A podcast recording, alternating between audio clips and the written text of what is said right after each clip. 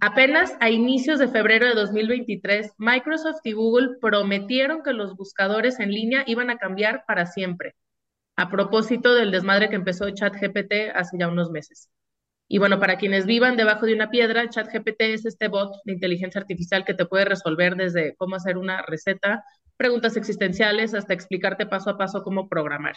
Entonces, bueno, ante el creciente boom de la inteligencia artificial, hay un montón de ruido en redes sociales desde gente que le da la bienvenida con los brazos abiertos hasta quienes ven con pánico la entrada de estas tecnologías en nuestras vidas y, que podrían desplazar cada vez más y más las labores humanas como las conocemos ahora. Entonces, vamos a analizar esto. Buscaminas, el podcast. No se pendeje, cuestiona lo que ves.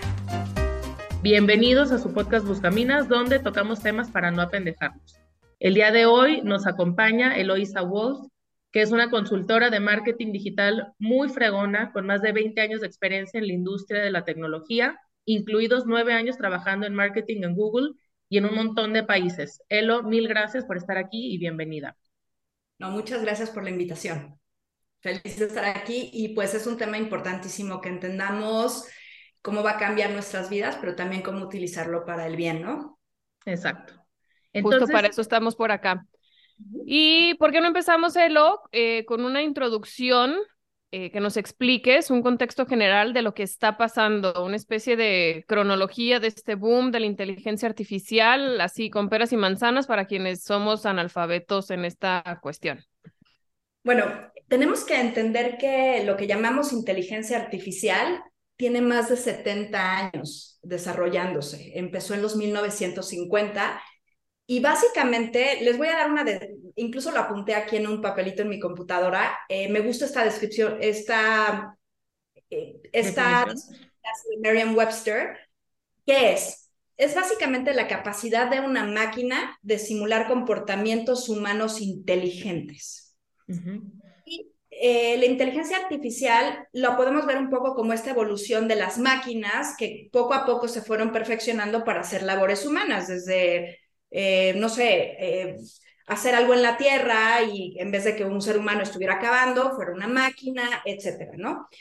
Al principio, la, eh, la inteligencia artificial suplía cosas muy específicas del ser humano y eso lo llamamos narrow AI, que es una función humana que la suplía una máquina y que iba mejorando con el tiempo. Entonces, esto empezó hace 70 años y fue evolucionando con el tiempo y muchas veces no nos damos cuenta, pero todo el tiempo estamos usando inteligencia artificial.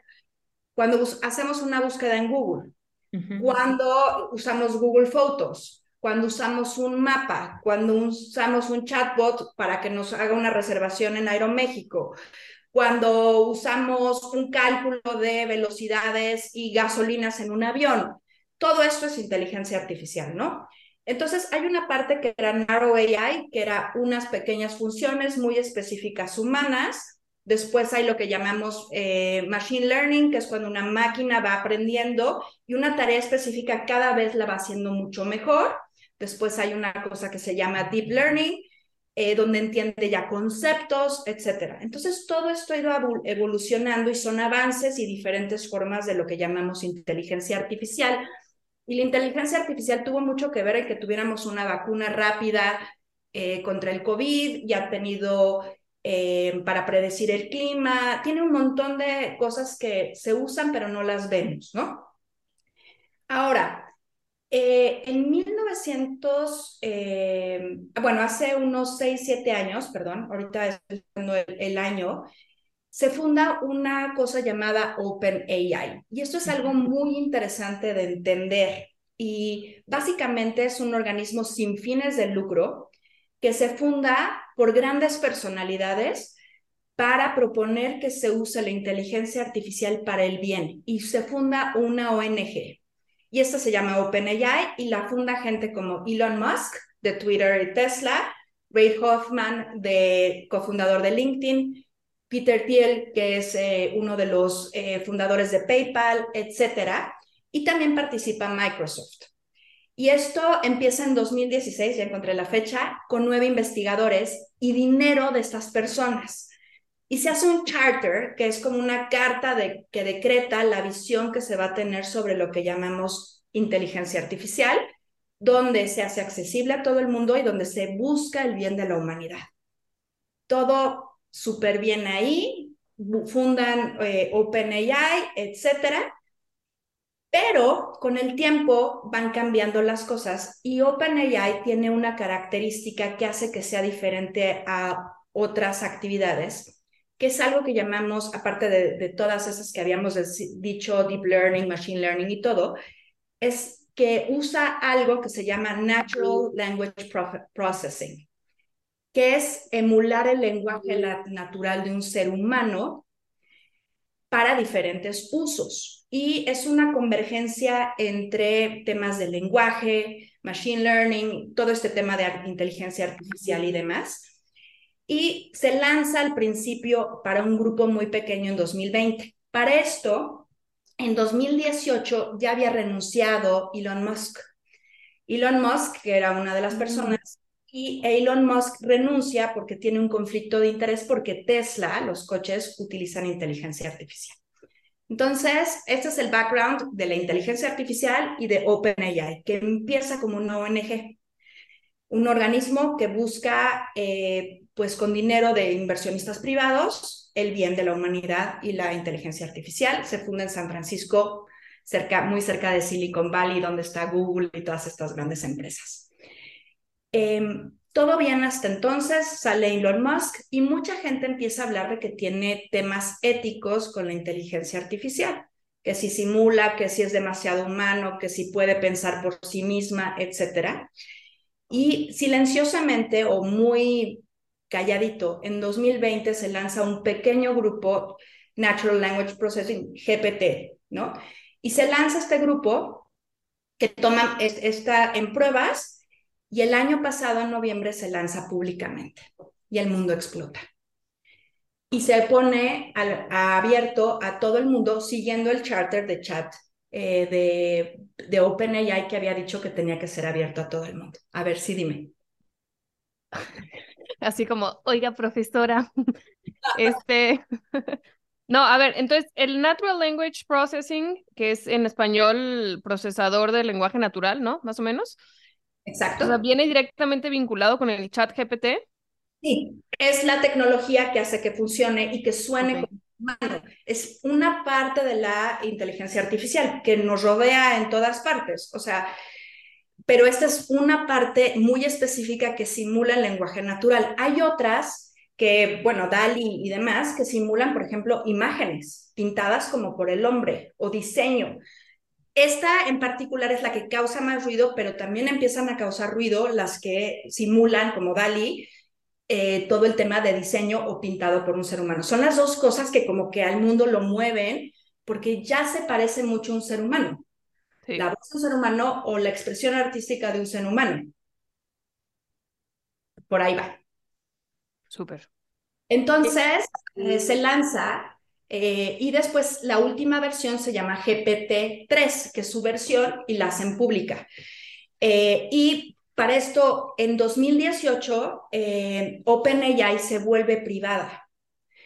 Pasa de ser ONG a privada y otra vez las alarmas suenan, porque ya es for profit, ya no es una ONG, y pues las alarmas suenan de que van a ser estas personas multimillonarias con esta ya no empresa ONG, sino for profit. Y, ahí también yo veo problemático, no sé tú cómo lo, lo entiendas, Elo, o sea, el plan este de inteligencia artificial usada para el bien de la humanidad. Híjole, pues a mí la primera pregunta sí que me detonó cuando tú nombraste eso es, ¿el bien según quién? ¿No? Porque, híjole, los principios por los que se rigen estas personas, pues yo dudo mucho que al menos se alineen a lo que yo considero como bueno o una buena vida, ¿no? Entonces, también desde ahí resulta problemático. Eh, creo que hay que leer los charters. Eh, Google tiene un charter de AI, que son estas como cartas de su visión del AI. Lo tiene Google, lo tiene OpenAI y hay varios. Y ahí también los tienen algunos organismos internacionales. Ahí empieza el tema. Estos charters los hacen entre grupos de personas que tienen que ver con leyes. Aquí es, esto es muy importante. Es una discusión ya no de programadores, ya es una discusión de filósofos, eticistas, abogados, gobiernos y personas incluso que tienen que ver con seguridad. Entonces, estos charters los escriben eh, y participan en sus consejos gente con esas formaciones. Eh, y ahí empieza el gran tema. Ahora, no podemos negar que, que llegue una vacuna muy rápido o una, no sé, un tratamiento contra la malaria que tal vez tomara mil años y que por inteligencia artificial tarde meses, no podemos negar que es para el bien. O no podemos negar que el acervo, eh, no sé, documentos que están guardados se puedan digitalizar y leer automatizado y sacar el conocimiento del mundo. Entonces, como toda tecnología tiene un lado bueno y un lado malo y un lado que nos reta a pensar en la ética y un lado que avanza a que seamos más humanos, dándonos más tiempo para otras cosas. Entonces, creo que es muy importante la invitación y por qué decidí aceptar eh, la invitación a ustedes es que creo que tenemos que entender estas tecnologías para humanizarlas y no alejarnos de ellas. Más bien, es utilizarlas y entenderlas para el bien. Eh, Harvard Business Review publicó hace poquito un artículo donde dice que toda persona que sepa usar bien chat eh, 3 o que sepa usar estas tecnologías va a hacer el trabajo dos veces más rápido que una persona que no las adquiere. A ver, dime. Yo tengo aquí una pregunta bueno, además de que ahorita nos platiques cuáles son los retos que se vienen ante esta realidad inminente que ya está aquí y está bien chido que tú como que veas las dos caras de la moneda, ¿no? Que nos muestres tanto lo bueno como los red flags, por así decirlos. Eh, a mí algo que me interesa saber es cuál es la fuente de información de estos chats, o sea, de dónde se alimentan, porque en Google pues puedes saber cuál es la fuente, pero aquí eh, leía algo que lo del one true answer, ¿no? Como que lo que te contesta el chat, pues es, es eso, no te da como una variedad de opciones. Y, podemos caer en la, pues no sé, en el peligro de, de creer eso y, y, ya sin saber de dónde se alimenta todo esto. Exacto, ese es uno de los grandes temas, es, es poder dar eh, las fuentes. A ver, tenemos que entender que se alimentan de la propia información humana, con lo cual hay una gran tendencia a lo que llamamos bias, o sea, a que haya una desviación. Por ejemplo, hicieron uno, eh, hay un ejercicio donde ponen, eh, le ponen instrucciones a una, eh, un tema de Machine Learning, cómo se ve la gente de diferentes países. Y es totalmente estereotípico, o sea, totalmente estereotípicos. Los mexicanos son de este color, miden tanto y son tal. Eh, tal, o sea, no permite la diversidad porque lo que está tomando es los estereotipos mismos que existen y los estereotipos de contenido, de imágenes, eh, todo lo que llamamos bias, ¿no? ¿Qué pasa? Por ejemplo, Google, o sea, cuando tienes el buscador, rankea por calidad. Aquí lo que hace son summaries, hace resúmenes de ciertas cosas, por lo cual te da one true answer.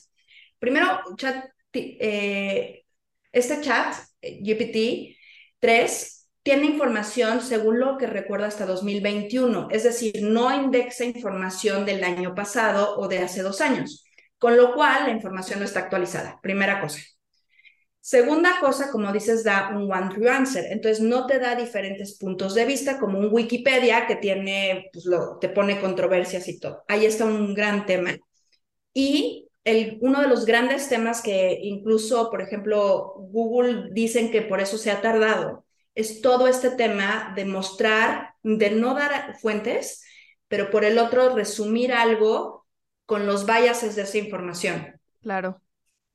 Entonces, ahí hay uno de los grandes temas. Pero, por ejemplo, en las universidades, ahorita estaba leyendo que un profesor de Wharton está obligando a, a su clase a usar ChatGPT para cuestionarlo y detectar dónde hay bias. Ahí es donde debemos estar nosotros, educarnos y educar a nuestros hijos y educar nuestro criterio para saber si hay verdad o no. Y ahí vas a estar.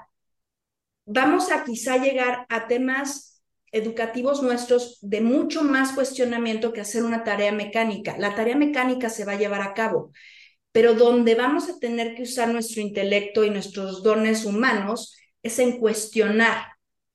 Eso me gusta y me gusta lo que planteaste, porque yo, desde mi posición personal, he aprendido la tecnología y las diferentes, pues porque así es, ¿no? Ni modo de no.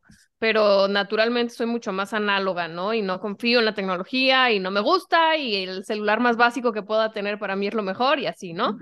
Pero, pero hay una, una parte que, a mí me cuesta trabajo ver, y a lo mejor a muchas de las personas que nos escuchan, pero que es muy verdadera, ¿no? Que hay una oportunidad de volvernos más humanos con la tecnología. ¿Por qué? Justamente por estas cosas. Porque ya no es eh, partir de mecanizar cosas, sino a lo mejor usar esas potencias más humanas, que son el cuestionamiento, el discernimiento, este, no sé, profundizar en, en la información que ya está ahí para descubrir eh, la esencia, ¿no? No sé, o sea, como ponernos más filosóficos, pero bueno, ahí sí está como, híjole, tendríamos que estar todos muy bien alineados como para usarla así, ¿no? Entonces, bueno, como dices, toda esta onda del de, Open IA, eh, de, de buscar el bien, pues ojalá desde ahí empecemos, bueno, o empiecen a marcar la dirección, pero también los sistemas educativos que yo veo que están como mil pasos atrás. O sea, esto los acaba de poner en un rezago bien cabrón, ¿no? O sea. Sí, es como el rezago, por ejemplo, ante TikTok, que es un algoritmo que predice lo que quieres ver, te eleva la dopamina y te la pasas horas viéndolo porque estás en un estado de alta dopamina ahí, ¿no? Y a mí me ha pasado con muchas aplicaciones, con Twitter, con YouTube, etcétera, ¿no? Eh, pero TikTok en particular es famoso por ese ese tema del algoritmo, ¿no? A ver, creo que hay que estar en las discusiones, eh, hay que estar ahí, entender de qué va y saber cómo lo vamos a usar. Por ejemplo, si me va a ahorrar horas hacer, voy a decir, eh, el resumen de un video. Estaba, yo trabajo mucho eh, con temas de YouTube y estaba haciendo el, salió un video muy largo, me encanta un doctor que se llama Huberman de Stanford, hizo un video muy largo y yo quería el resumen agarré eh, una aplicación basada en estos chatbots y metí y me hizo un resumen de las recomendaciones del video y me permitió extraer lo que era más importante para mí. En ese caso, yo sé que la fuente es buena, sé que es una persona muy seria y yo resumí y ahorré tiempo permitiéndome aplicar lo que él me da. Traductores, por ejemplo, permite traducir lenguas, permite eh, ser más específico con ciertas cosas, detectar enfermedades. Entonces, yo sí, por una parte, estoy preocupada de cómo vamos a enseñar a las próximas generaciones y si apenas estamos generando criterios básicos en cuanto a en cuanto a qué es la verdad, pues sí, hay una brecha enorme. Sí, siento que la educación se debería volver más filosófica. Digo, hay muchos pensadores, bueno, no sé, o sea, muchos sí, pensadores y formadores que dicen eso, ¿no? O sea, volver a la filosofía, que es algo que ha estado muy rezagado, porque hemos ido como aprendiendo más con base en, la, en las técnicas, ¿no? Entonces ahora pues también se abre como esta necesidad, todavía a lo mejor se vuelve más evidente para los sistemas educativos y gobiernos de introducir más la filosofía, que es la que nos va a enseñar a manejar todo esto, ¿no? Como que yo digo, pues Tal cual, tal cual lo, externaste, yo también tengo esa misma inquietud, ¿no? O sea, como los más jóvenes, ¿cómo vamos a ayudar a que, a que lo usen bien cuando están apenas formando sus criterios? Eh, totalmente, y bueno, en países latinoamericanos donde somos más consumidores que productores y críticos de los medios, hay un reto aún mayor pero de que va a venir, va a venir. Gran parte de nuestra vida ya está llena de esto. O sea, cuando usamos Alexa en la casa, estamos ahí. Cuando compramos por Amazon, estamos usando inteligencia artificial en las bodegas, inteligencia artificial que predice el siguiente producto que voy a comprar, inteligencia artificial que eh, calcula la demanda de un producto de acuerdo a las búsquedas. Eh, inteligencia artificial en autos, inteligencia en, o sea, ya está aquí. Lo que hace, lo que pasó en noviembre es que se hizo público y evidente en términos de lenguaje y de poder escribir como un humano y generar imágenes, porque pasó al mismo tiempo, pero el que más nos llama la atención es el, el de el lenguaje, pero también permitió eh, imágenes realistas. Incluso hay una donde tú haces tu imagen, yo puedo hacer una imagen por inteligencia artificial, usar mi voz y puede decir que soy yo y no lo distingues. Sí, sí, sí. Cuéntame. Eh, yo quería preguntarte justo en esta línea, era mi siguiente pregunta, ¿cuál es el futuro de la creación artística? ¿No? Si, si ahora justamente en cuestión de segundos yo este, estoy escribiendo un libro infantil, por ejemplo, y para ilustrarlo igual me metía al chatbot y, y literal describía mis textos y me aparecía. Entonces te, te preguntan con tal precisión lo que quieres transmitir, la colorimetría, la iluminación, y te lanzan algo en cuestión de dos minutos, no es broma, una, una ilustración perfectamente bien alineada con lo que traes en mente. Entonces, ¿cuál es ahí el futuro tú que ves este, en esa línea de la creación artística? Para esta entrevista me puse a leer un montón y la respuesta es nadie sabe. Eh, todo el mundo está eh, hablando de cosas diferentes, está gente diciendo que es peligrosísimo, está gente diciendo que es buenísimo, etcétera, pero realmente no hay una visión. Lo que sabemos es que la cantidad de información creada tipo humano va a crecer de una forma exponencial y el ser humano no está hecho para consumir tanto. Entonces va a haber, tener que haber una forma de seleccionar la información y criterios para seleccionarlo y van a poder ser humanos o máquinas. Y ahí hay un tema importantísimo de quién va a seleccionar qué consumo y si me lo van a empujar o yo lo voy a demandar y cómo lo voy a consumir. Ahí hay una primera gran pregunta, ¿no? Eh, creo que tenemos que abrir los ojos para los próximos años. Dicen que este año 2023, y lo dijo el, uno de los fundadores de Microsoft, eh, dicen que este va a ser el gran año para eh, este tema y que este año y el próximo lo que pase, eh, eso lo dijo Bill Gates, estaba viendo la información, Bill Gates dice que este año y el próximo año van a ser tan determinantes para la humanidad como fue que tuviéramos computadoras las personas. Así de es el sí. Se va a acabar el mundo lo yo me quedé con la duda. Básicamente. ¿Qué dices? Que se va a acabar el mundo como lo conocemos, para bien y para mal, pues. Sí.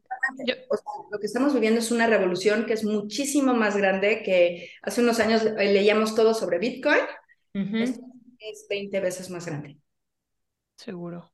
A, a, mí me preocupa mucho también el tema que hoy estaba viendo un encabezado de un periódico de todo esto que dices, que pueden usar tu tu cara y tu voz y emular y no vas a saber, híjole, pues el fraude está a la orden del día, o sea, ¿cómo nos vamos a proteger? Es que es como un crecimiento exponencial donde nuestros sistemas ni, ni, ni de, de regulación ni de formación están, están a la altura de eso. Entonces, a veces yo también digo, híjole, qué pinche afán del ser humano de ver qué tan lejos podemos llegar nomás para ver qué tan lejos, pero sin, sin ir como, como marcando un, un, un una sincronía con las demás áreas que tienen que estar alineadas para que eso sea realmente benéfico, pues, o sea, es que se abren posibilidades muy extrapoladas, pues. No, totalmente. Es como decían que por qué Elon Musk quería ir a Marte y hacer una colonia en Marte si aquí no podemos cuidar los mares, ¿no? O sea, es como querer ser algo más sin arreglar el tema de la ecología, ¿no? Sí. Em, creo que más que decir no, decir el cómo. O sea, esto no lo vamos a parar. Eh, ya está aquí. Eh, irnos a vivir al bosque y demás, para algunos va a ser, yo me vine a la naturaleza, vivo en la naturaleza y tengo una vida interesante, analógica y muy de digital, ¿no? Ajá. Creo que nos va a llevar a ser más humanos en algunas cosas, porque esto no lo vamos a poder consumir y se están viendo grandes temas como el minimalismo, como vivir en la naturaleza, volver al bosque, eh, ir a ciudades pequeñas que vimos en la pandemia. Entonces hay un comportamiento que dice no a esto y se, y se aleja y vive una vida mucho más analógica, pero a la vez es cómo esto lo puedo yo tomar para el bien. Cómo esto yo lo puedo entender para ser más humano. Y creo que es la gran pregunta. Muy bien, me encanta, me encanta cómo lo planteas, mucho más objetivo y optimista que mi particular visión más catastrófica de esto, pero está muy bien, me encanta. Oye, me quedé con la duda de, de qué pasó con OpenAI ahora que se volvió privada, o sea, porque dijiste, ¿no? Como que empezó a levantar polvo otra vez y en dónde estamos parados en esta materia. Bueno, Microsoft, que era uno de los fundadores, o sea, una de las empresas que puso su, digamos, sus huevos en esa canasta, junto con estos grandes fundadores, pues ahora lo que está haciendo es tomar estas tecnologías de OpenAI y meterlas en su buscador, que es Bing, y demás. Eh, esto atrapa a Google con los dedos en la puerta. Eh, ha habido muchos rumores de que Google ya tenía estas soluciones, pero Google tiene mucho más que perder porque esto afecta a todo el dinero que tiene por búsquedas, que es de donde viene su dinero principalmente, ¿no? Que es la publicidad dentro de las búsquedas, ¿no? Entonces, pues OpenAI eh, lo toma Microsoft, lo introduce en sus productos y las acciones de Microsoft suben en un día, creo que 20%, una cantidad bestial. Eh, Microsoft decide hacer su conferencia mostrando todos estos productos un día antes del que Google anuncia, se va al cielo sus acciones y las acciones de Google se caen. Al día siguiente que anuncia Google una, eh, su opción que se llama BART. BART es el bardo, que eran los poetas antiguos eh, así se le llamaba, por ejemplo, a Shakespeare, el bardo de Avon. Y entonces no le va muy bien en su lanzamiento a Google, sus acciones se caen y se vuelve una batalla entre gigantes, porque OpenAI es libre, pero tiene una alianza con Microsoft. Y entonces es la oportunidad de Microsoft, que perdió la carrera por todo el tema de búsquedas, de ganarle a Google. Y es la batalla de gigantes. Eh, y aquí entran todas estas empresas que, están peleando por. Hay Tesla, de Elon Musk, eh, Microsoft, IBM, Google y todas estas por bien, ver quién gana la carrera. Y también es muy importante en qué países están, porque Estados Unidos sí tiene legislaciones, pero no están tan avanzadas. Pero si estas empresas estuvieran en China, sería otra la historia, y si estuvieran en Europa, sería otra la historia. Entonces, incluso hay, hay que ver temas geopolíticos y de batallas entre regiones del mundo y entre culturas, porque el que tenga estas tecnologías va a tener avances importantísimos en cuanto a velocidad de producción y de conocimiento. No manches, no, sí está como para estar súper al pendiente. Oye, lo, nos interesa un montón saber tu opinión sobre estas respuestas a las que han ido forzando los periodistas al chat, ¿no? Ya sea el Bing o el GTP. Eh, ¿GTP o GPT? bueno, sí. Bueno, esto, ¿no? Donde acaban casi, casi que revelando sus planes para conquistar la humanidad. ¿Cuál es tu opinión de, de, lo que está pasando ahí? Me parece increíble que lo estemos haciendo, eh, porque está mostrando que estas herramientas no son humanas, sino que están programadas con muchas cosas humanas. Entonces, eh, por ejemplo, dijeron que lograron que dijera su nombre, que es el nombre de proyecto, ¿no? Se llama Sydney. Todos los proyectos en estas empresas de tecnología tienen nombres que le ponen sus fundadores, ¿no? Eh, nombres secretos. En Google eran muchos nombres de dulces. Aquí parece ser que GPT-3 se llama Sydney y dio su nombre públicamente. Me parece increíble. Me parece increíble que miles de personas estén tratando de tirarlas, mostrando justo sus deficiencias y los retos que tenemos. Eh, y me parece formidable, eh, porque es importantísimo entender dónde están sus límites y que no son eh, seres sintientes. Entonces, eso es parte de lo que han estado haciendo los periodistas y grupos, inclusive de hackers, tratando de mostrar todas las áreas donde estas herramientas no son, no están listas o no son perfectas. Incluso eh, muchas de esas empresas de tecnología contrataban hackers profesionales para tratar productos para, para ser más seguros para el mundo. Entonces, tanto gente profesional como gente académicos eh, que lo hagan, creo que es importantísimo.